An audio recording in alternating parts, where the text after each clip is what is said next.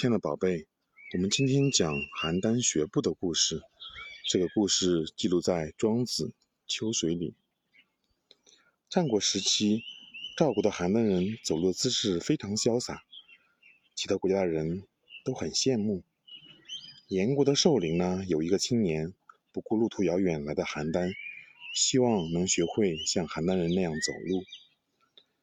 那个青年呢，每天都站在邯郸的大街上。不停地观察当地人是怎么走路的，他每天跟在当地人的身后，一步一步不停地模仿当地人走路的姿势。虽然这个青年呢学了很长时间，对当地人的一举一动都观察得很仔细，但呢仍然学不会。于是呢，他就完全放弃了自己原来的走路习惯，准备像婴儿那样呢从头开始学习走路。就这样，他每走一步，脑子里面都在思考应该怎么样摆手，怎么样扭腰，怎么样出脚。这样学习了几个月之后，这个青年呢，不仅没有学会邯郸人走路的姿势，连自己原来的怎么走路都忘记了。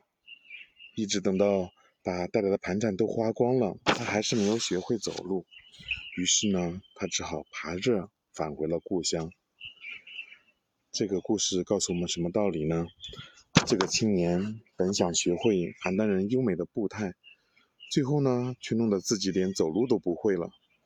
从他身上呢，我们可以知道，盲目模仿别人不但没有益处，反而有害。